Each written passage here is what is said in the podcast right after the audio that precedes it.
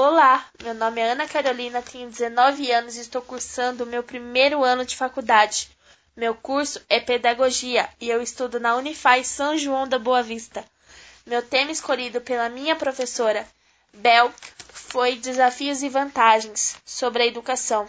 E eu irei falar um tema muito questionado. O tema é a tecnologia na educação. Todos se perguntam se tem como usar a tecnologia na escola e qual é as suas vantagens e seus desafios. As vantagens que os envolvidos perceberam que a tecnologia irá proporcionar ao ensino da otimização da gestão escolar e do preparo das aulas, a aplicação de conteúdos de forma mais interessante, elas são inumeras. As crianças, por exemplo, aprendem melhor com atividades lúdicas e os games eletrônicos são uma boa opção para isso.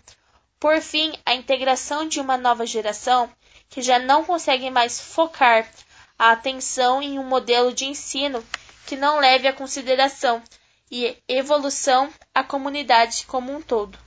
Já os desafios trazem soluções tecnológicas ou mesmo conceitos que incentivam a prática na hora da aprendizagem, como o movimento maker, impacta diretamente na cultura da educação brasileira. A tradição comum, a rotina escolar não precisa ser abolida e pode ser integrada às novidades da educação 4.0. Investir em novas maneiras de ensino significa que a equipe de ensino precisa estar preparada para isso, e não apenas no que diz respeito às novidades, mas também na gestão e controle do tempo em sala de aula e até mesmo dos métodos de avaliação.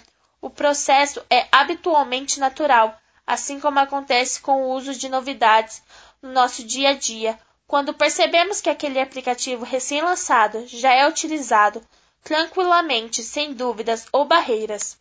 Por isso, é fundamental que a direção, professores e comunidade estejam juntos nesse momento para transformar a instituição. O termo pode parecer estranho, mas o fato é que ele define uma realidade já comum em sala de aula, na educação 4.0.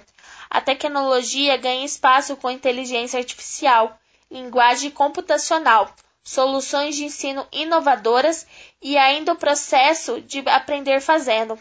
O fato é que a tecnologia já está presente em diversos âmbitos da nossa vida, seja no smartphone, na TV ou no tablet. Estamos conectados às novas opções de lazer e aprendizagem o tempo todo, e essa realidade também está chegando à educação. São inovações aderentes à sala de aula, fáceis de aprender e de incorporar na rotina. Empresas e pessoas estão aderindo às novidades tecnológicas e a consequência que elas também sejam futuro de ensino. Bom, foi esse meu podcast. Espero que vocês tenham gostado e tchau, tchau.